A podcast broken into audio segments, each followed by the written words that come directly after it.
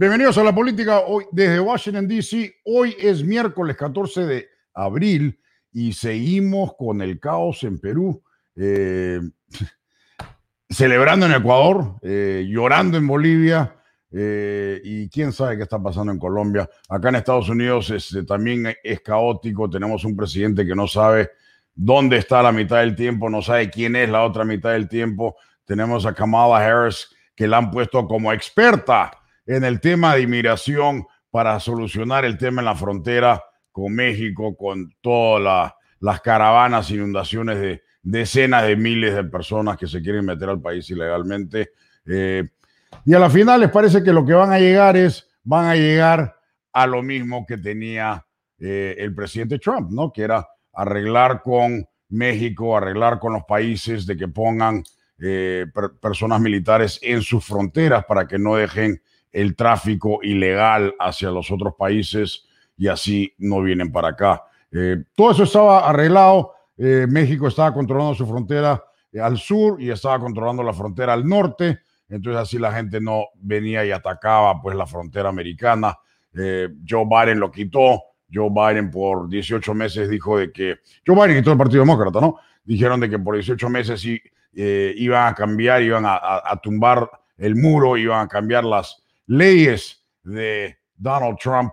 ¿Y qué cosa pasó? Lo primero que pasó, pues vimos el, desastre, el caos que tenemos en este momento en, la frontera y, y han tenido que regresar exactamente las mismas políticas que tenía Donald Trump. Inclusive eh, el secretario de Homeland Security, eh, eh, Mayorkas, dijo de que van a, no dijo va, a terminar de construir el muro, pero dijo van a tener que tapar algunos gaps, algunos huecos que hay este, para controlar el, el tema. O sea, en otras palabras, van a terminar el famoso muro de Donald Trump. Esa es la hipocresía que vivimos acá, conducida, manejada, empujada por los medios de izquierda, igual que lo que está pasando en América Latina y el resto del mundo, ¿no? Pero bueno, regresando a Perú, Vamos a subir a nuestro invitado al gran Eugenio de Medina Lora. Eugenio, siempre es un gusto estar contigo, hermano. Oye, este, ahí escuchaste un poquito de, lo que decía. Eh, yo, sé que tú eres este, fan de, Donald Trump, creo que apoyabas mucho de las políticas y posiciones que tuvo él. Y como comentaste la vez pasada, hemos comentado, pues, este, a través de los cuatro años y el año más de campaña, eh, cómo la gente se te tiraba encima, hermano, ¿no? Porque, porque tú salías a apoyar a Donald Trump, ¿no? Era increíble. Hasta el final. Veía los insultos que te embandaban, hermano, era, pero era comiquísimo. Oye, mira, a mí cuando me insultan y me gritan, me, ¿cómo se llama? Me, mandan amenazas de muerte y todo eso. Yo me muero de risa, ¿no? Yo me muero de risa, me, me parece divertidísimo, hermano. Este, pero no todo el mundo lo toma así tan deportivamente, ¿no? Este, siempre me olvidé de preguntarte, oye, ¿cómo, lo tomas tú? Eh? Porque te, dieron duro, ¿eh? Te dieron duro, pero duro. Bueno, lo tomo, lo tomo como tú, ¿no? Mira, a mí una cosa, tú sabes que acabo de postular al Congreso. Sí. Y a mí se me ocurrió eh, hacer un comentario sobre Donald Trump en enero y fui hasta llamado, llamado a la atención por, por mi partido de verdad. Porque estoy generando un, franco de, de ataques, ¿no? Este, me pidieron retirar hasta Twitch, yo por supuesto no retiro nada que no quiera, no lo hice. Este, lo que está, está, igual no tenía nada que retirar, ¿no? Ah, no. Ahora, ahora ha quedado bastante claro, por ejemplo, que la, la revuelta de Washington estuvo lejos de ser organizada por Trump y más bien este, ya, ya se sabe quiénes estuvieron. Exacto. Por supuesto, con mucho menor rebote que todo lo que se armó como suposiciones de Donald Trump. Y a mí se me ocurrió en ese tiempo decir que yo, que me resultaba admirable el, temple y, el, y la tesón de un tipo como este que había sido atacado como nadie y seguía peleando hasta el final.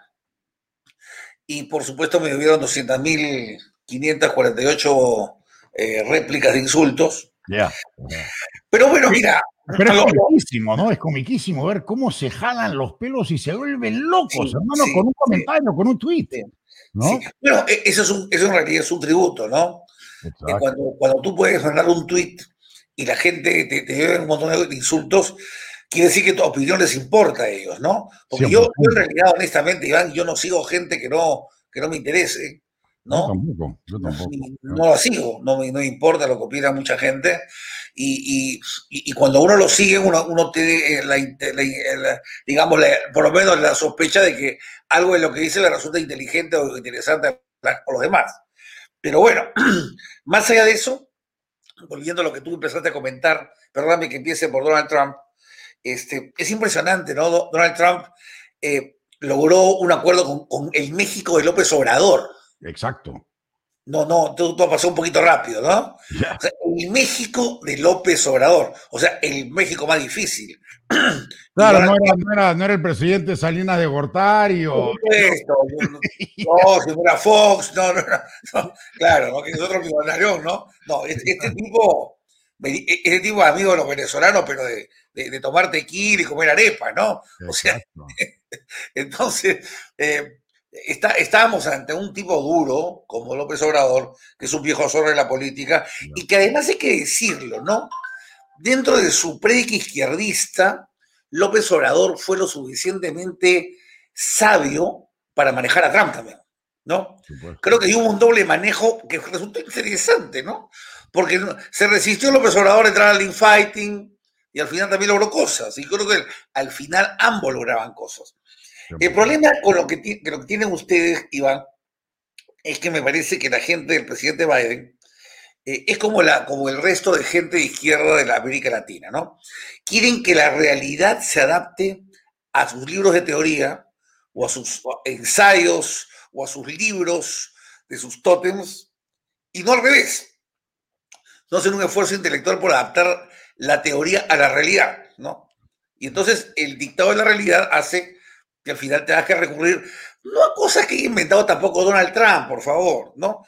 Todo está inventado, ¿no? Lo, lo, lo, yo, yo acá, por ejemplo, digo, lo, lo, acá veo un montón de gente horrorizada con Donald Trump y apenas se nos vinieron en exceso los venezolanos y apenas se nos meten los, los haitianos por madre de Dios, hacemos exactamente lo mismo. ¿No? Con la diferencia que acá hemos llegado a, mandar al ejército de la frontera norte bien, bien armados, ¿no? Y por supuesto, como lo hacemos nosotros, que somos latinoamericanos, estará bien, ¿no? Seguramente. Pero hay, hay puesto un sesgo también anti-yanqui, este, que viene muy atrás, ¿no?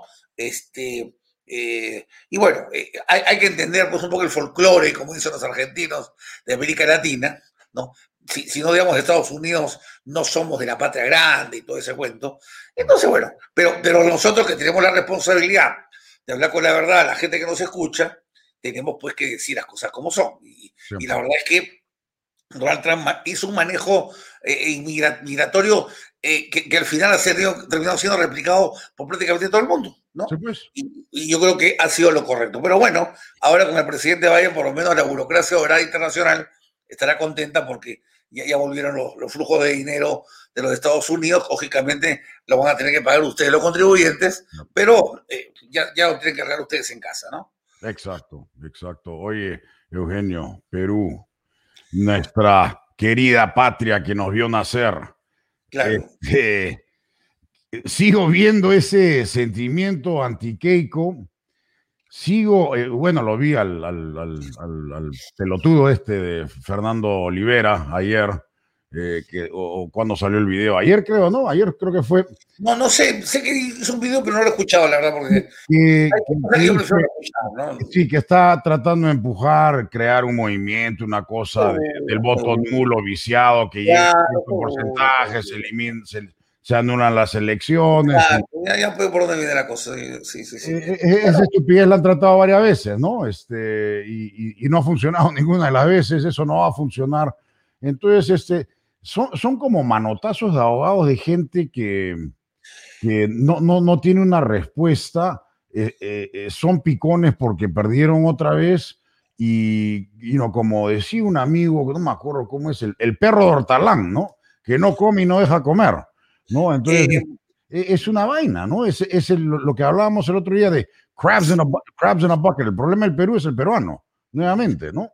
Yo, creo que es una especie de. Yo, voy a ser más audaz que tú, ¿ah? Yo creo que es una especie de esquizofrenia política la que vivimos en el Perú, ¿no? O sea, hay gente que inventa amigos imaginarios, escenarios imaginarios y un país imaginario, ¿no? Que no existe, no existe, ¿no? Yo mismo alguna vez he sido quizás parte de esa esquizofrenia, ¿no? Cuando era hasta los cuarenta y tantos años, yo pensaba que el Perú todavía podía cambiar cosas importantes porque estaba entusiasmado con la reforma de los 90, con la primera década del 2000, hasta que vino Jan Mal y me aterrizó, pues, ¿no? Claro. Y, me di cuenta que, o sea, lo, eh, no, eh, por alguna razón, ¿no? Nosotros hemos tenido en la historia tantas marchas y contramarchas, ¿no? Porque precisamente nosotros tenemos algo en nuestra manera de entender la política que nos hace retroceder lo que avancemos. No importa lo que avancemos, vamos a retroceder. Y así como funcionan algunos países, ¿no? Si se le puede llamar funcionar. Entonces, claro, personas como la que tú mencionaste, que hace tiempo está fuera de la política, ya no influencia absolutamente a nadie, ¿no? Pero hay, yo pienso que es, gente víctima de un ego muy profundo, ¿no? Necesitan los reflectores de alguna manera, ¿no? Siguen pensando que son grandes líderes cuando no, no son, y, y, ven una realidad que no existe. Esa es una manera de esquizofrenia. La otra es ver cosas que, que, están en su imaginación, ¿no? O sea, ¿tú crees que a la gente, a la gente en el Perú, le realmente le va a interesar el no votar porque es Castillo Fujimori, yo veo un montón de gente en Twitter que dice, no podemos votar por ellos porque, oye, discúlpame, a la mayoría, la mayoría de peruanos, ¿ya? Tiene hasta otra moral, hermano, ¿ya? O sea, no pasan por ellos los temas de la república, la democracia, ni siquiera los derechos humanos. Pasa el hecho de cómo hago para sobrevivir esta semana. ¿eh? ¿Cómo hago para que me pongan agua potable? Y no solamente en Lima, en Perú, lo vimos en la muy próspera Venezuela, ¿no?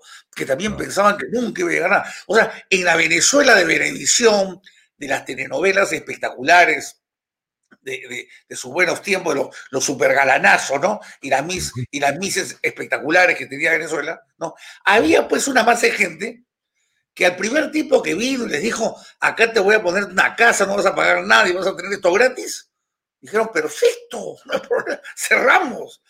Y si tú lo hicieras en Perú, lo hicieras en la, prosperísima Argentina, y lo hicieras hasta en Santiago de Chile, hablo la capital de Chile, ¿no?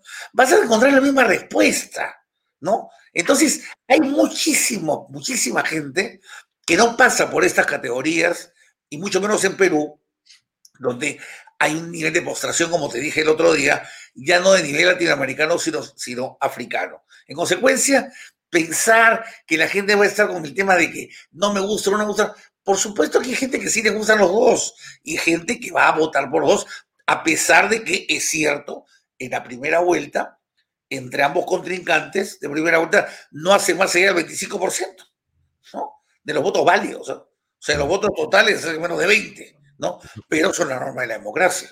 Y, y, ese resultado del fraccionamiento de, eh, del electorado, ese resultado de estar aniquilando a los líderes políticos, acá tú eres líder político y te aniquilan, ¿no es cierto? Entonces, lógicamente, la gente pobre, la gente joven, etcétera, dice, bueno, ¿por qué voy a votar tanto por esta persona? Eso le pasó a Keiko, y por eso Keiko ha bajado del 40% al 10%, y aún así sigue siendo segunda. Imagínate cómo estamos. Increíble, ¿no? Increíble. Increíble. Oye, y este, tú, conversamos un poco, bastante el lunes, sobre este antivoto, las razones, eh, el impacto, ¿no? Este, que, va a tener. Eh, he, estado hablando con un montón de gente, me imagino que como tú, mucha gente que, que piensa, no, o, se considera que, que, está bien al tanto, que entiende la situación. Eh, interesante. Hay, hay un grupo de gente, ¿no? Que dice, ¿qué gana? ¿No? Ahí están los votos, sumas uno, dos, más tres, más cuatro, llegas a esto, eh, ahí está, y no, va a estar peleado, pero sí pasa y pasa, yo, no, de 55 a 60% contra, you know, 45, 40% de castigo, este tema es, esto está ya, ya todo el mundo ya por eso que la bolsa no se ha caído, pues, ya la gente está de vuelta, ya se va, ya se está, you know, me voy a Miami o ya nos vamos a la playa, ya la vida continúa, eh, el, cuco no va a ganar. Eh, y después hablas con otra gente que dice, eh, Fujimori debería ganar, pero ¿sabes qué? Pero, pero no la garantizo. O sea, no, está, no, hay nada seguro, ¿no? Cualquier cosa puede pasar. Eh, no, pero debería ganar, sí, yo creo que sí debería ganar, pero ¿sabes qué? Este, no pongo las manos al fuego ni, hablar. Eh, no, eh, gente más, más enterada, más cautelosa, dice, ¿sabes qué? Acá sí hay un peligro, ¿no? Acá sí hay un peligro porque vemos el crecimiento de este tipo en las últimas dos semanas, la última semana, en realidad 10 días. ¿Qué cosa es lo que pasa si no hubiera habido eh, las elecciones el domingo y se hubiera aguantado una semana o dos semanas más? Eh, ¿Cuánto más hubiera subido este señor? Bastante eh, más. esas son, esas son las cosas. Y, después hablando contigo, obviamente tú creo que estás en la misma escuela que yo, que yo creo que hay un tremendo riesgo de que este tipo pueda ganar y que pueda ganar. Es el favorito. ¿no? Y puede ganar y, ganar de verdad. Y ganar es el favorito. ¿Es el favorito ahorita? Sí, es el favorito, claro. O sea, si la próxima encuesta de Ipsos o de cualquier encuestadora la hacen bien realmente, eh, él va a salir eh, empezando con, una mayoría, no me queda ninguna duda. Y esos que están haciendo la matemática que el otro día te expliqué, que es absurda, o sea, esta de sumar, renovación, no sé cuánto, cuidado. Hay gente de renovación que no quiere nada con Keiko. Igual hay gente de Avanza País que no quiere nada con Keiko. ¿Ya? no, eso es mentira, hermano. Eso lo ahora, van a votar por Keiko y se acabó. Te digo algo más, si quieres, te lo, suelto. ¿no? Eh, Rafael López Aliaga, por ejemplo, encabezado, que ha encabezado una, una muy dura posición de derecha conservadora, eh, ha salido a decir que eh, hay coincidencias entre Restauración Nacional y el partido del señor Castillo, ¿no? Sobre todo en el, flanco de la defensa de la familia, ¿no? Claro que él ha dicho, él ha dicho, no, no estamos en su línea, ¿no? Pero hay coincidencias, ¿no? Y cuando, en política tú sabes que hablamos de coincidencias, estamos teniendo un puente, ¿no? Estamos diciendo, oye, eventualmente, ¿no? ¿No? Entonces, este, para empezar, ¿no?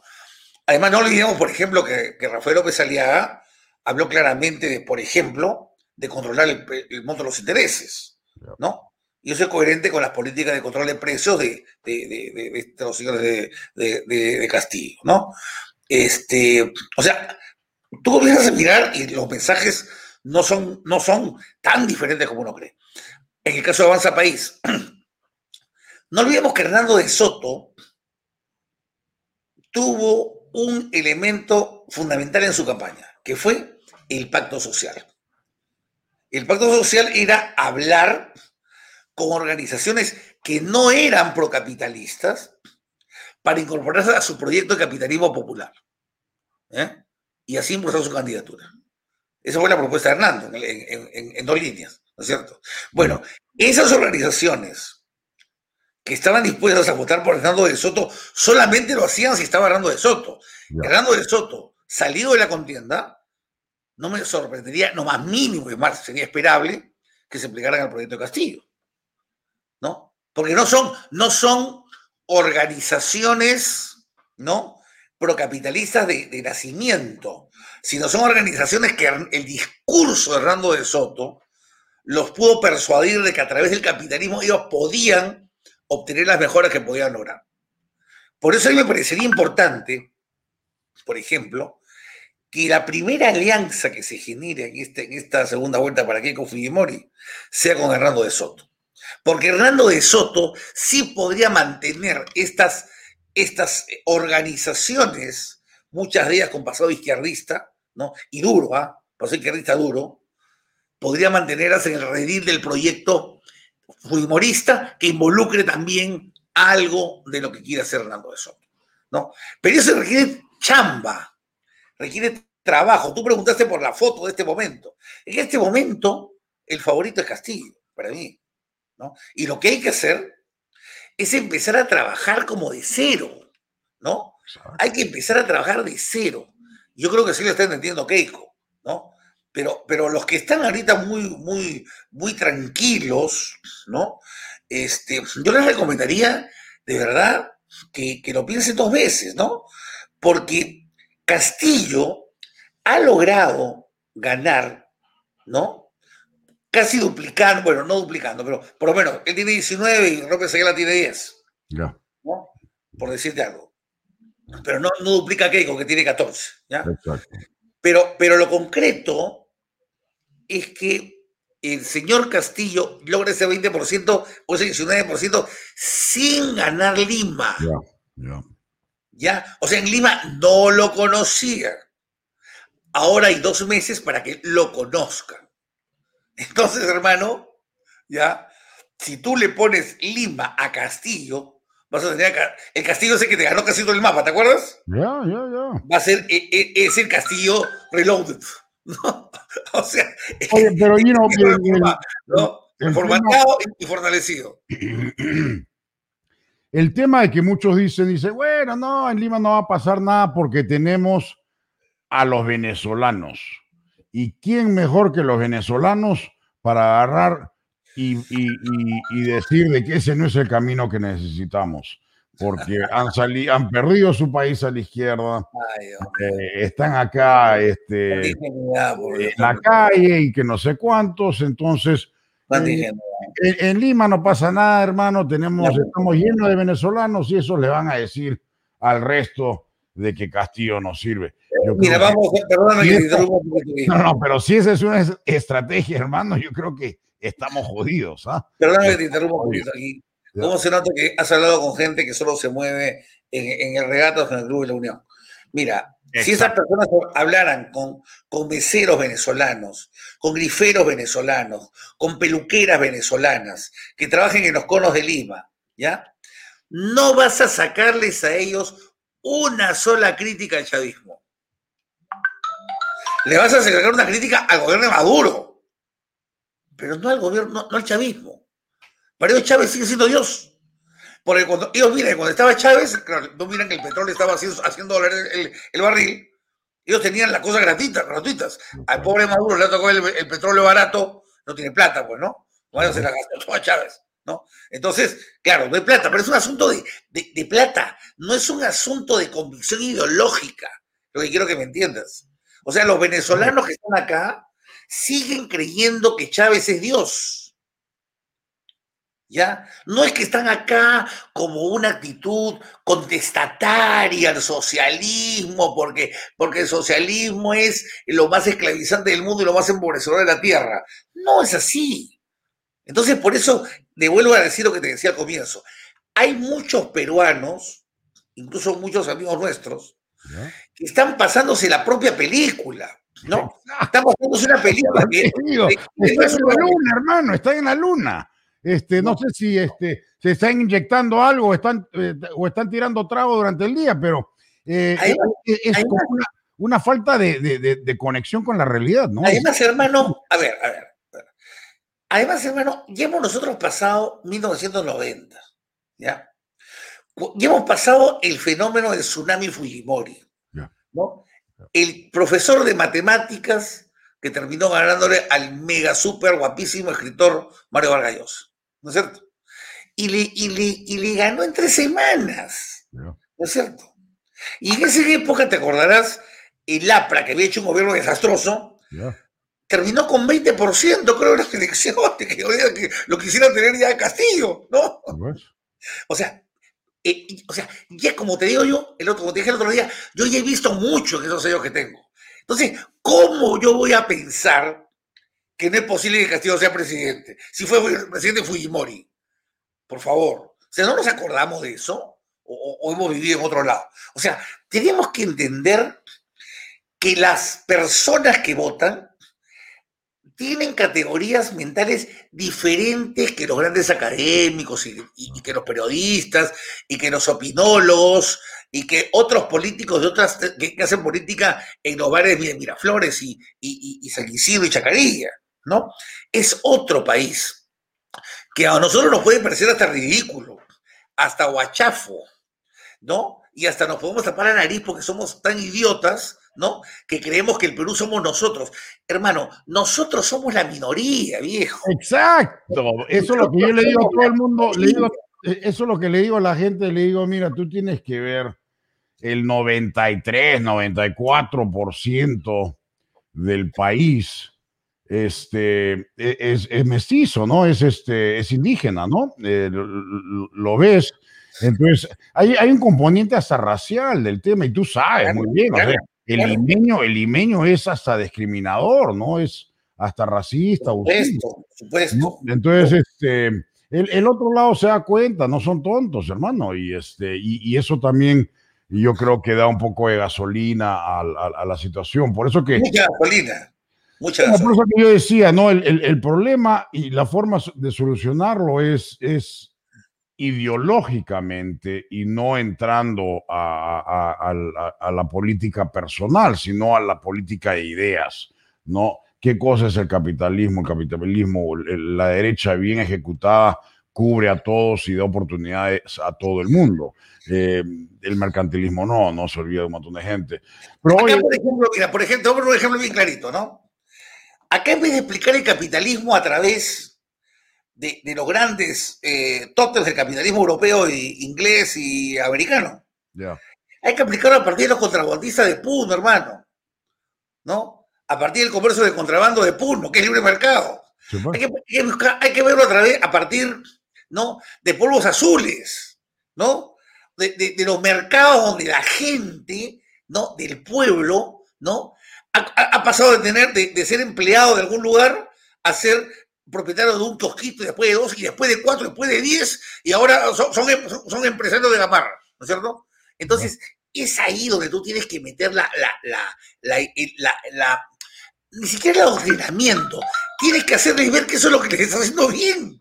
¿No es cierto? Y que lo que tenemos que hacer es meter más gente a eso. Tenemos que tener más gente como los puneños, más gente como los arequipeños, más gente como los tacneños, ¿no? Y, y menos gente, ¿no? Que de cuello y corbata solamente se dedican a pontificar una suerte de, de, de, de valores supuestamente ciudadanos, ¿no? Que, que, que además los tergiversan, ¿no? Porque hoy en día, hoy en día lo, lo, los valores cívicos, ¿no? Son otros muy diferentes de los que eran cuando tú y yo éramos chicos, ¿no? O sea, hoy en día lo, eh, eh, el valor cívico pasa por no decir determinadas palabras, por ejemplo, ¿no? Están, están, más, están más interesados en que digamos todos y todas, ¿no? Que, que en, en, en, no pinte las paredes, pues hermano, porque está malogrando la calle, ¿no? Y si pintas te va a caer la, la, la policía y te va a meter los dedos al calabozo, ¿no? Esas cosas se perdieron. Y ahora es otra moral y bueno, ya eso nos lleva a una decadencia porque tú ya la conoces. Increíble. Estaba justo acá siguiendo este, un, una noticia que pasó por ahí que después la, la conversamos este, sobre la posición de, de, Joe Biden en Afganistán. Pero después ah, la conversamos. Oye, este, algo, algo que, que, conversé con una persona ayer también, este, otra persona, he estado conversando con un montón de personas este, los últimos días para entender un poco qué cosa es lo que están pensando. Eh, me decía, mira, eso del, del, del, Perú olvidado no es cierto, Iván. Eh, capaz es el Perú que, capaz hay gente que no le importa, ¿no? El otro Perú, pero no está olvidado porque tienen presidentes regionales, tienen presupuestos, tienen dinero, lo que no tienen es liderazgo y se tiran la plata y todos están investigados o, o, o con cargos de corrupción o lo que sea. Eh, Eugenio Medina, doctor, profesor. ¿Qué nos eso, no es verdad, no, eso no es verdad. Eh, ese, es un, ese es un comentario de tu fío absolutamente centralista, ¿no? Eh, les damos la plata y, y, y, ellos son los que, los que no saben gastar la plata. No es tan así, ¿no? Eh, es cierto que ha habido hecho, eh, actos de corrupción en los gobiernos regionales, en los municipios también, pero no es menos cierto una cosa que te la puedo probar estadísticamente, ¿no? Eh, ¿Dónde, yo, yo siempre preguntaba cuando me han hecho la pregunta que tú me planteas, ¿dónde han ocurrido los mayores escándalos de corrupción? ¿En el Ejecutivo, en el Legislativo, en el Judicial o en los gobiernos subnacionales? Y la respuesta es los ministerios. O sea, lo, lo que, lo, lo, lo, que se, digamos, ¿quiénes firmaron los contratos de Odebrecht, por favor? Yeah. No fue el Ministerio de Economía, no fue el Ministerio de Vivienda, no fue el Ministerio de Transporte donde se acumulan las grandes obras, ¿no? No fue por inversión, eso no es el gobierno regional, eso es el gobierno central, ¿no? Y, ahí, está, ahí está la corrupción. Entonces, el gobierno central sí se ha vuelto una cosa enorme que, que hay que bajarla, que reducirla, ¿no? Pero, pero yo te digo otra cosa más, ¿no? Este, esa, esa actitud de le damos plata y punto, este, no es tampoco tan, tan, o sea, no deja de ser olvidado el Perú porque tenga malas autoridades regionales, ¿no? Digamos, hay que mejorar esa calidad. El proyecto de descentralización peruano viene en el año 2002. No han pasado casi 20 años y no hemos podido fortalecer ese proceso. Yo tengo un montón de razones porque yo he escrito sobre el tema, ¿ya? Incluso yo estuve en, en el grupo de gobierno que lanzó ese proyecto, ¿ya? Y ese proyecto, como se ha desnaturalizado ahora, es una barbaridad. Un día podemos hablarlo con, con, la, con la Pero, pero definitivamente no, no, no es el caso, no, no es el caso de lo que te estoy diciendo. Bueno, y tú, tú eres profesor, académico, doctorado en ciencias políticas, economista, has estado metido en la política en Perú este, a, varios niveles también, ¿no? Como asesor, has estado, eh, eres analista. Eh, también he sido director de alguna empresa pública por ahí. También, ¿no? También por ahí dicen, ¿no? Por ahí dicen que tienes algo de experiencia en el sector privado, ¿no? Este... No, no, no, en el sector privado también, pero en el sector público yo alguna ah, vez ah, no decidí una empresa de agua, ¿no? Oh my God, no yo, yo, yo, sé, por eso te digo lo que es lo, los sindicatos, cómo se te plantan y, la cantidad de cosas que te, que pierdas en el camino que te pone cuando quieres modernizar una empresa. Pero cuando tú quieres modernizar una empresa pública, los primeros afectados son los trabajadores que ya tienen su circuito de corrupción, ¿no? dentro este, para, para sacar unas u otras cosas, ¿no? Concretamente en el agua, este, si tú dices voy a mejorar la cobranza de... Acá, acá yo, yo una empresa de agua que tenía una cobranza del 50%, ¿no? 50%, ¿no? o sea, la mitad no la cobraba, ¿ya? Entonces, claro, la empresa se empobrece, pero no se empobrecen los que van a, hacer las tratativas de cortar el agua, porque eso les cae su, ¿no? Y hay, una, y hay algo muy hecho, ¿no? Entonces yo sé lo que es, lo que es enfrentar ese tipo de cosas, ¿no? Pero es parte pues, de lo que uno le permite tener un criterio un poquito más amplio. Eh, pero bueno, así, así estamos. Pero me, encantaría, me encantaría, este, Iván, antes que me despaches, porque yo te conozco que tienes pinta de querer y alargarme. Nada, nada, tranquilo. Contarte, contarte. Acá, tenemos para rato todavía. Es, contarte, para que después hablemos de quién es de Biden, el, presidente Biden, es contarte un poco lo que he estado escarbando del, del, programa del señor Castillo, ¿no? Y concretamente el programa económico. Hay incluso un videíto ahí en internet, si quieres te lo paso a ti en algún momento, de 15 minutos, ¿ya? Este, y, y hay cosas bien interesantes, ¿no? O sea, definitivamente el modelo del señor Castillo es el antimodelo actual, el antimodelo actual, ¿no? Él habla de una economía popular con mercados, por ejemplo, ¿no? no economía de mercados, economía popular con mercados, que tome la experiencia de Bolivia y Ecuador. Eso es lo que oh, dice. ¿Ya? Y dice que, por ejemplo, ¿no? En algunos casos debe recurrirse solo a la nacionalización y no a la estatización. Algunos sí con estatización, algunos solo a la nacionalización. Y eso sí, indemnizando al privado lo invertido y administrar el total de las utilidades generadas. Para empezar, el señor se quiere volver a, recuperar todo lo que se ha adjudicado en modelos de alianzas público-privadas en 20 años, o sea, todas las APPs. Por ejemplo, las carreteras, los puertos, los aeropuertos, todo retornarlo a Perú y pagar, pagar la plata a estas, a estas, a estos inversionistas. La telefónica, todo, todo, todo, todo. que le va a pagar, le va a pagar en, 50 años, ¿no? Porque plata para pagarles a todos, chin chin, no hay y él va a decir no hay plata, pero listo, le voy a pagar, le pago, no le dije cuándo, le pago en medio, en medio, en media centuria. Es muy, probablemente que lo haga, ¿no? Después, el, el, el, programa del, profesor Castillo, ¿no es cierto? Obviamente habla de desactivar las, a, las administradoras de fondos de pensiones. Él quiere regresar al sistema público, ese sistema que tú sabes que fracasó, que quebró en la década del, del 80, bueno, lo quiere, quiere acabar con las FPs totalmente, ¿ya? Em, quiere em, eh, hacer algunos, algunos proyectos públicos y recuperar, como te digo, los, los, los, que están en manos privados, ¿no es cierto? Quiere revisar todos los acuerdos comerciales de Perú, incluyendo el TLC con Estados Unidos, para el señor Castillo, eh, nosotros tenemos una, unos, unos acuerdos totalmente vejatorios, ¿no?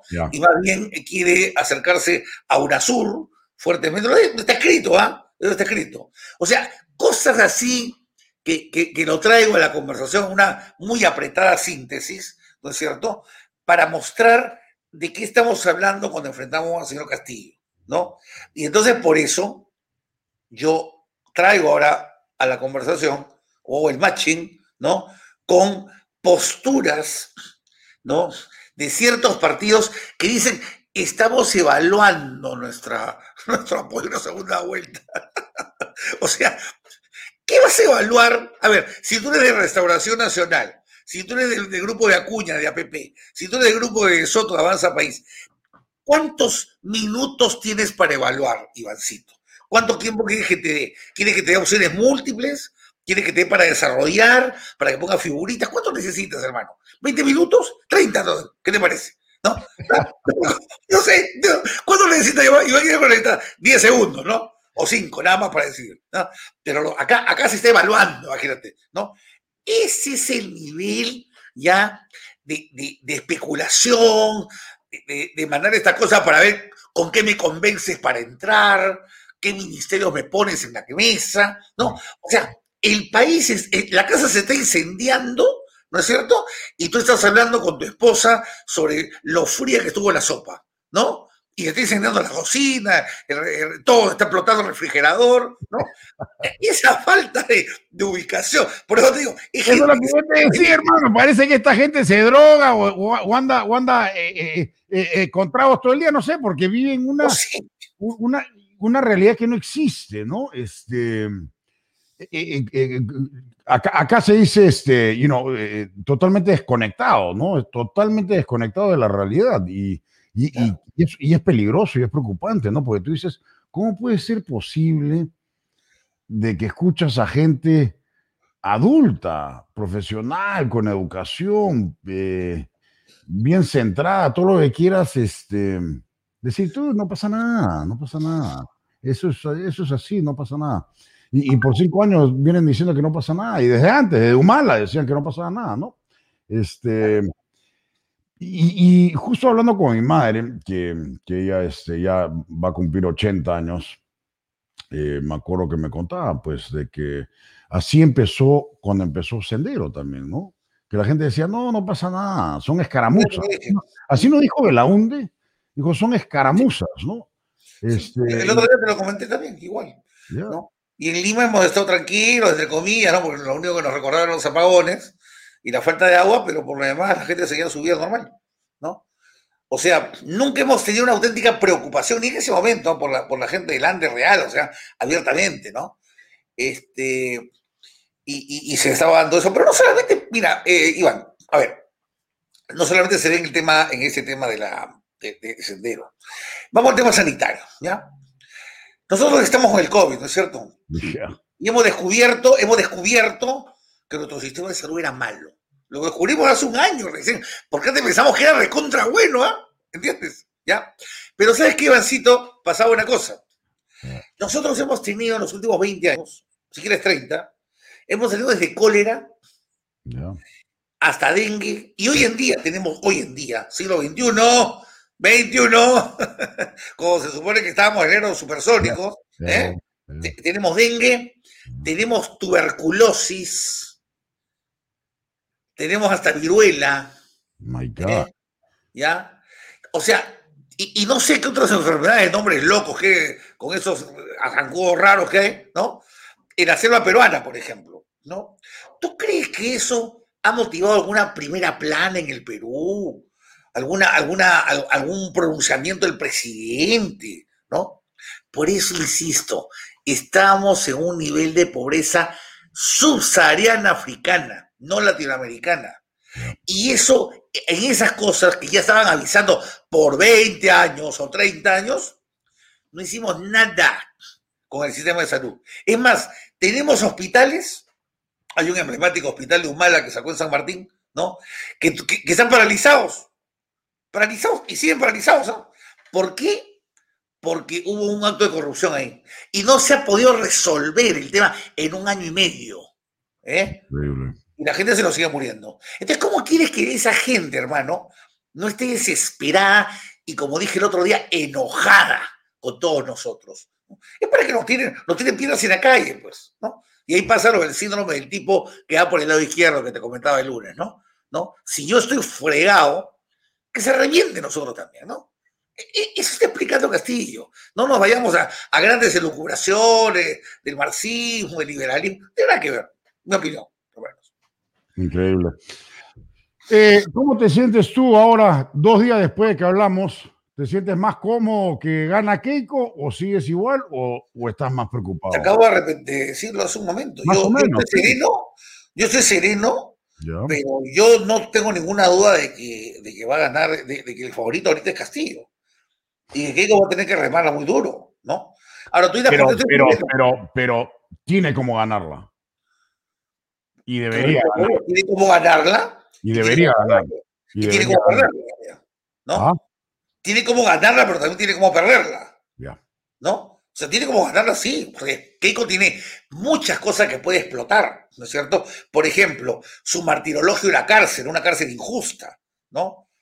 no que, que, yo, por ejemplo, cuando escucho a sus, a sus este, dirigentes, no, no siento esa indignación tan potente como para transmitirla a la gente. Me dicen, sí, pues hubo una equivocación de fiscal y justamente estuvo. No, no, no hay esa rebeldía del que dice, caramba, me, me, me, afectaste de verdad, ¿no? Me, dejaste de mis hijos, me dejaste de mi marido, ¿no? O sea, eso lo, ella lo puede convertir en un mensaje muy, muy emocional, ¿no? Que creo que es importante para impactar a la gente. Y lo otro es que Keiko se ha recorrido mucho el Perú. ¿Ya? Y Keiko tiene el recuerdo de su padre, que su padre, pues, ha sido un tipo que se comía, pues, ¿te acuerdas? El, pan con queso en la, eh, a, 4.500 metros de altura, pues, ¿no? O sea, nunca lo viste al viejo Fujimori eh, eh, en las playas de Asia, pues, ¿no? Ni como a Alejandro Toledo con, con, su tremendo whisky, ¿no? Esas imágenes han quedado en la gente, ¿no? Y ella también, yo la conozco muy cercanamente, es una mujer de gustos muy, muy sencillos, ¿no? de, comer este, una, una parrillada, un, chancho ahí asado con choclo y con papas, con tío al costado y, disfrutarlo con gente de todo tipo. Yo lo he llegado a mirar con mis propios ojos, ¿no? Y se le nota, se nota realmente este, que, lo, que, lo, que lo disfruta, no, no, no lo finge. Entonces, ella tiene cómo hacerlo, ¿no? Pero pueden conspirar cosas, por ejemplo, ¿no? Puede conspirar un recrudecimiento de la pandemia que vuelva a hacer otra cuarentena y otra movilización y ya no pueda viajar, ¿no? Eso podría jugaría súper en contra, ¿no? Este, y, cosas por el estilo. Entonces, tiene cómo ganarla así, pero tiene cómo perderla también. Y justo esa era una pregunta que le hice a, nuestro invitado ayer. Era, ¿qué pasa? Eh, ¿Qué rol va a jugar COVID en las elecciones? Y me dijo, ya lo jugó. Ya lo jugó porque ya acabamos de tener elecciones y, lo jugó. Pero creo que no entendió lo que le estaba queriendo preguntar, que era cómo va a jugar COVID en la segunda vuelta, ¿no? Porque obviamente si mejora la cosa, los mejora los números, ¿a quién favorece? Si se pone peor y entramos a lo que dices, a los lockdowns, a, las, este, las encerronas, los, no sé cómo le dicen en, español. Cuarentena. Este, cuarentenas ¿A quién beneficia eso? Acaba de decir que le beneficia a Castillo. Explícanos por qué ambos, ambos, ambas situaciones. Bueno, porque no podría viajar este, Keiko mucho si es que viniera una cuarentena generalizada, ¿no? Salvo que fuera solo para Lima, en cuyo caso tendría que utilizar ese mes que hubiera para recorrer el Perú por fuera y no, no entrar a Lima nunca, ¿no? Eh, pero eso afecta, pues, porque tendrías que alejarla una semana, un mes de, sus hijas, o sea, el efecto, el, aspecto emocional de la casa también importa en una elección, ¿no? Este, ahora, eh, políticamente hablando, el COVID claro que va a jugar una, una, un pues, papel, ¿no? Si se incrementan las muertes, el enojo va a seguir siendo fuerte, ¿no? Y lamentablemente, la izquierda y parte de la derecha han impulsado una idea que lamentablemente ha calado en, alguna gente gracias al periodismo eh, malintencionado, ¿no? Que es, y, el, Fujimorismo no terminó de sacudirse de esto, ¿ah? Mira tú, le han endilgado a Keiko la corresponsabilidad del fracaso del gobierno de PPK. Exacto. ¿Me entiendes? He visto que estaba dando vueltas eso también por WhatsApp. Por no esto es política, hermano. Entonces, ellos lo que tienen que haber hecho es, nosotros no hemos sido gobierno. Ayer, ayer vi una periodista de estas incendiarias que hay acá, ¿no? Ya. Y lo pechó a, al vicepresidente de Keiko, ¿no? Y le decía, ustedes fueron obstruccionistas. Y, y él en vez de decirle, en mi opinión, ¿no? En vez de decirle, no, nosotros nunca fuimos obstruccionistas, por esto, por esto, él dijo, sí, pero hemos corregido los errores del pasado. Entonces yo creo que no es, me parece a mí, ¿no? Tú eres estratega político también. Y creo que en política el, el, poner la otra mejilla no es para que te hagan así en la carita, es para que te metan un, un sí. ¿no? Pues Entonces, entonces tú no puedes rendirte de esa manera, ¿no? Pero claro, supongo que la estrategia es ahí eh, dar una imagen más eh, amable a la gente, ¿no? Pero yo, eh, no, si yo, bueno, yo no soy vocero afortunadamente, por eso puedo hablar así, este, con libertad, yo no lo hubiera aceptado, ¿no? no Exacto, por supuesto. Porque ya estás tú dando, dando a entender que tú eres corresponsable de ese gobierno. O sea, no, te están haciendo una pregunta por el Congreso, te le están haciendo para llevarte a que, bueno, señor, si usted me admitió que han sido, han sido obstruccionistas, que no conversaron, que se picaron, que no sé cuándo, entonces ustedes hicieron la vida de a PPK y por tanto ustedes son responsables con ellos. Exacto. y, ese es el problema, ¿no? y, eso es lo que está dando vueltas ahorita. Me estás hablando seguramente del, de, la, de la carta, esa, esa estupidez que están pasando por, por WhatsApp, ¿no? Este, que es, es exactamente lo que están hablando. ¿no? que no he visto la carta, pero te digo la verdad, este, yo no, no, yo, yo, vi la entrevista que te comento y me pareció, bueno, yo dije, bueno, yo no soy fujimorista, yo, yo, yo, yo respeto lo que ellos tengan su estrategia, ¿no? Pero a mí me da la impresión que no es buena idea estar soltando prenda tan rápidamente, ¿no? Eh, me parece que es, complicado ese tipo de aceptaciones. No, o sea, lo que estás contando es el, tipo se echó de, una, ¿no? O sea, que no puso nada de resistencia, un, absurdo. Absurdo totalmente. Eh, yo, lo quiero entender, yo lo quiero entender como parte de una estrategia, digamos, sobre todo dirigida a los más jóvenes para quitar esta imagen que han construido de Keiko muy tan diabólica, ¿no? O sea, a Keiko le han hasta dibujado con, con un de diablo, ¿no? Y, tú sabes que hoy en día la iconografía es muy importante en la formación mental de las categorías de los chicos, ¿no? Entonces, este, por ahí de repente hay una explicación que yo, yo no alcanzo a entender, porque yo no soy psicólogo, pero yo que soy de la vieja guardia, a mí me dices algo así, pues yo, yo salto, ¿no? Pero bueno. es que es súper cómico. Oye, este, lo de Ecuador, no llegamos a tocarlo mucho. Eh, qué, buena victoria. Una gran sorpresa, ¿no? Una gran sorpresa. Todas las encuestas decían que ganaba el candidato de izquierda. y al final fue una gran sorpresa. Eh, yo, yo, sin embargo, voy a decirte algo, mi querido amigo, eh, y, y, ojalá lo vean, lo vean la gente de Ecuador, lo que voy a decir, con el mayor respeto. Yo tengo un gran cariño por Ecuador, tengo grandes amigos en el Ecuador y tengo un cariño. Me, gusta el país, es muy, es muy lindo. ¿ah? Y tiene una comida muy buena, yo diría casi tan buena como la peruana, hasta por ahí va. dicho esto, yo les digo lo siguiente, y lo diría para cualquier presidente de América Latina. No basta ganar una elección. No basta quedarnos con que ganó ayer, anteayer, la derecha, ¿no? Sino hay que buscar planes a más largo plazo como ha hecho la izquierda.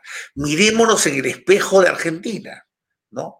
Todos celebramos, o bueno, parte de América Latina celebró el triunfo de Macri, ¿no es cierto? Sí. Cuatro, cinco años después, Macri salió. Y regresó. Y ahora, cuando ves a largo plazo el, análisis argentino, después de Menem, y Menem se fue hace un rato largo, ¿no? 2001, hay 20 años prácticamente de gobiernos populistas, izquierdistones, izquierdistas, ¿no? Con sus matices más menos, ¿no? Que están produciendo el resultado de una Argentina que no se desengancha de, de su tradición inflacionaria, de su tradición clientelista, ¿no? Sigue tomada por los sindicatos, etcétera. ¿Por qué? Porque los cambios estructurales requieren años y requieren décadas no requieren periodos de cinco años ni de cuatro años. Y lo mismo diría para Ecuador. hoy día podemos estar celebrando, pero yo quisiera poder decir que hay un proyecto para que se puedan ellos mantener, no, no digo por elecciones, pero por lo menos para que puedan haber eh, pieza de recambio para que tomen el mando después y puedan seguir un proyecto más o menos similar en toda la década, ¿no? Que es lo menos que yo creo que debiera apuntar Ecuador. Entonces, por eso mi alegría es moderada, ¿no? Porque, por ejemplo, yo veo el caso de Honduras, mira, que tú sabes que lo conozco bien, ¿no? Y en Honduras es bien interesante porque en Honduras hay básicamente tres partidos, uno muy izquierdista que es el Partido Libre, y el Partido Liberal y el Partido Nacionalista son de, eh, liberales centro, centro, centro derecha y el Partido Nacional de derecha. ¿ya? Y entre estos dos partidos grandes que tienen más de 100 años de fundado, se alternan el poder.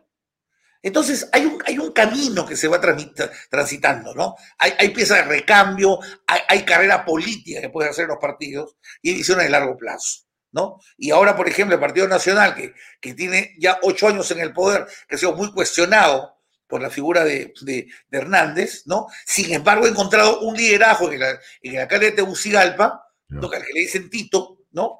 Que es un super líder, ¿ya? Yo, yo lo, estaba ahí, te, lo puedo, te, lo puedo, decir, y, y, ahora está tomando las riendas del partido con gran posibilidad de ser el presidente. O sea, ese tipo de, de proyectos de largo plazo es la que yo quisiera para Sudamérica.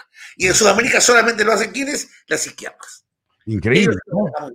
Es increíble porque la derecha, ponte en, en, Ecuador, como dices tú, ¿no? Ya celebrando, porque obviamente hay que celebrar la victoria, pero yo creo que dicen, bueno, ya ganó la derecha, ya el riesgo se fue. Yo tengo una pregunta, Iván. Tengo una pregunta, Iván. ¿Quién es el sucesor de Piñera en Chile, en la derecha? Dame, dame. No me digas que Iván Zamorano, ¿eh? Más fácil fue reemplazar a Iván Zamorano que a Sebastián Piñera, ¿no? No hay, no hay. no, no hay, no hay, no hay. ¿Quién es el otro Macri en, en Argentina? Cuéntame. Van a tener que volver a sacar a Macri a pelear la próxima elección. Yo creo, eso es justo lo que hablábamos este, claro, la semana pasada. Claro, claro, curarlo, reciclarlo y, y, volverlo a sacar, ¿no? Lógico. ¿Dónde está el sucesor de Bolsonaro en Brasil? No hay, hay, hay, hay, hay segundo, segundo. No, los otros tienen por lo menos a Dula, a Dilma y seguro unos cuantos más que tienen por ahí. O sea, pensemos, a eso me refiero, hermano, con pensamiento estratégico. Estrategia no es lo mismo que táctica, tú lo sabes, ¿no? La estrategia tiene que mirar a largo plazo, tiene que mirar la, la ola que viene después de la tercera ola. Ahí está mirando la estrategia. ¿no? Y nosotros estamos siempre ganando pequeños partidos pero la izquierda se, se frotan las manos y dice, a este gobierno le reventamos cinco años o cuatro años y volvemos al poder sin problema, ¿no? No, no va a poder hacer ninguna obra, ninguna, no, tenemos agarrado el cuello, porque nosotros seguimos manejando el Estado, tú sabes, y tú lo sabes bien por Estados Unidos, tú sabes que desmontar un Estado uh, es muy complicado, ¿no? Uh, y, y no. todos nosotros tenemos nuestro propio deep state dentro, ¿no? Entonces, bueno, ya no sé si con eso te estoy dando el pase para hablar de Estados Unidos.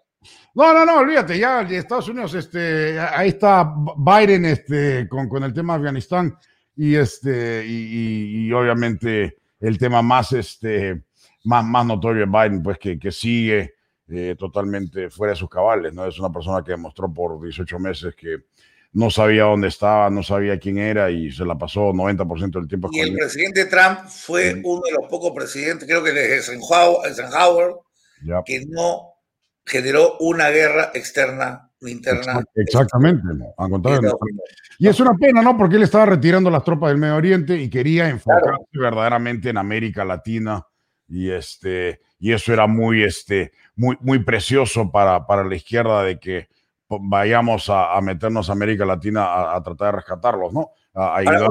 el comportamiento de América Latina, como lo hemos hablado en privado tú y yo, acá debieron acercarse a Trump desde el primer día, ¿no? O sea, acá, a, o sea, si te estás peleando con mis, con, con mis competidores, yo me acerco con el tipo y me acerco al, al, al Big Brother, ¿no? Pero bueno. Eh, mira, y, la, la, otra cosa era increíble que ningún candidato, espero que eh, Keiko Fujimori lo haga, eh, hay un montón de, de, empresas americanas que tienen fábricas en, en la China eh, bajo el Defense Production Act, el DPA eh, se, se, puso un montón de millones de dólares este, a disposición para ayudar a las compañías americanas que salgan de China y, se vengan a este hemisferio, se vayan a otro lado.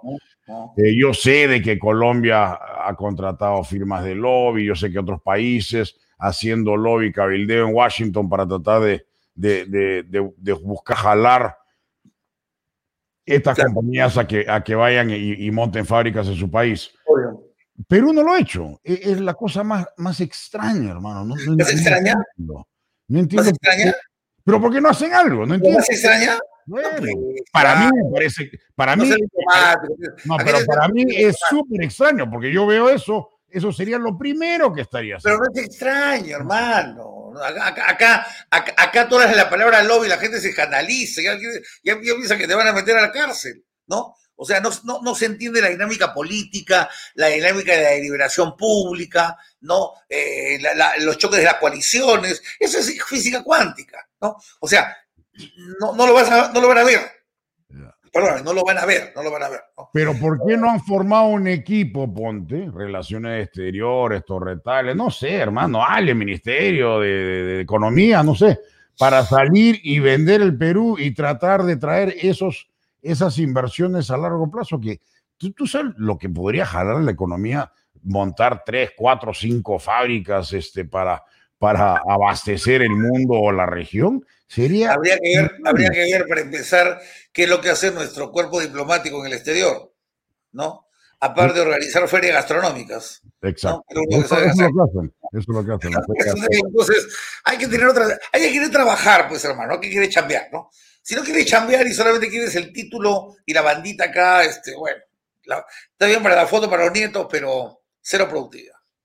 Y ese es el problema. Oye, Bolivia, antes que, antes que nos vayamos, ¿Cómo ves esa situación? ¿Qué es, ¿Qué es, lo que está pasando? ¿Y tiene arreglo o eso ya está perdido ya para siempre como Nicaragua, como, como Venezuela?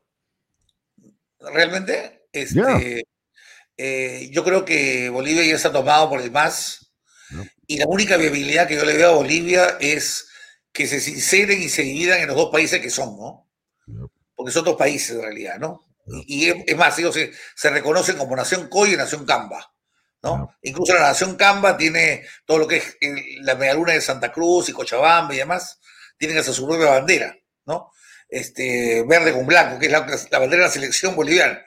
Entonces, este, yo creo que la única salida que tiene Bolivia en el largo plazo, que no debe ser muy largo, es esto, porque no le veo vuelta ya, ya con tantos años de enquistamiento del MAS, que además es un movimiento que no es, no es un simple movimiento eh, socialista, ¿eh?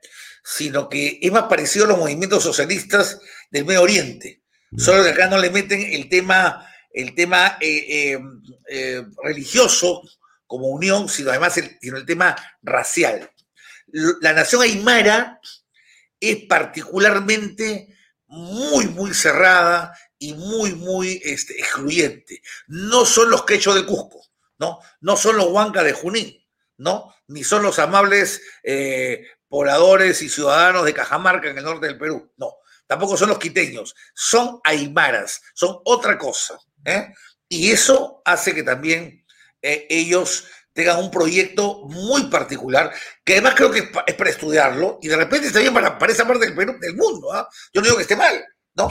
Pero, pero sin duda alguna, la otra parte, que es la parte, de, la parte Camba, tiene otros códigos, son más parecidos a los guaraníes paraguayos que a los, que a los, que a los aymaras este, eh, paseños, y yo creo que por ahí va, a decantarse el tema. Por lo demás, creo que no tiene vuelta a Bolivia de lo que... yo creo que ese país ya está perdido, no sé, solamente Dios lo salva. Oye, hermano, siempre es un gusto tenerte en el show. No perdido, ¿ah? ojo. Ah. Aunque, aunque me duele reconocerlo, Bolivia tiene mucha más estructura que Perú.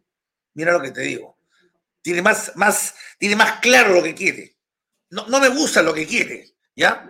Pero lo veo mucho más estructurado que Perú. Mira, mira lo que te estoy diciendo, para que veas el nivel de peligro que veo en el Perú. Yo no sé si el Perú pueda sostenerse el resto del siglo como unidad territorial. Eso te lo, a ese extremo te lo quiero decir.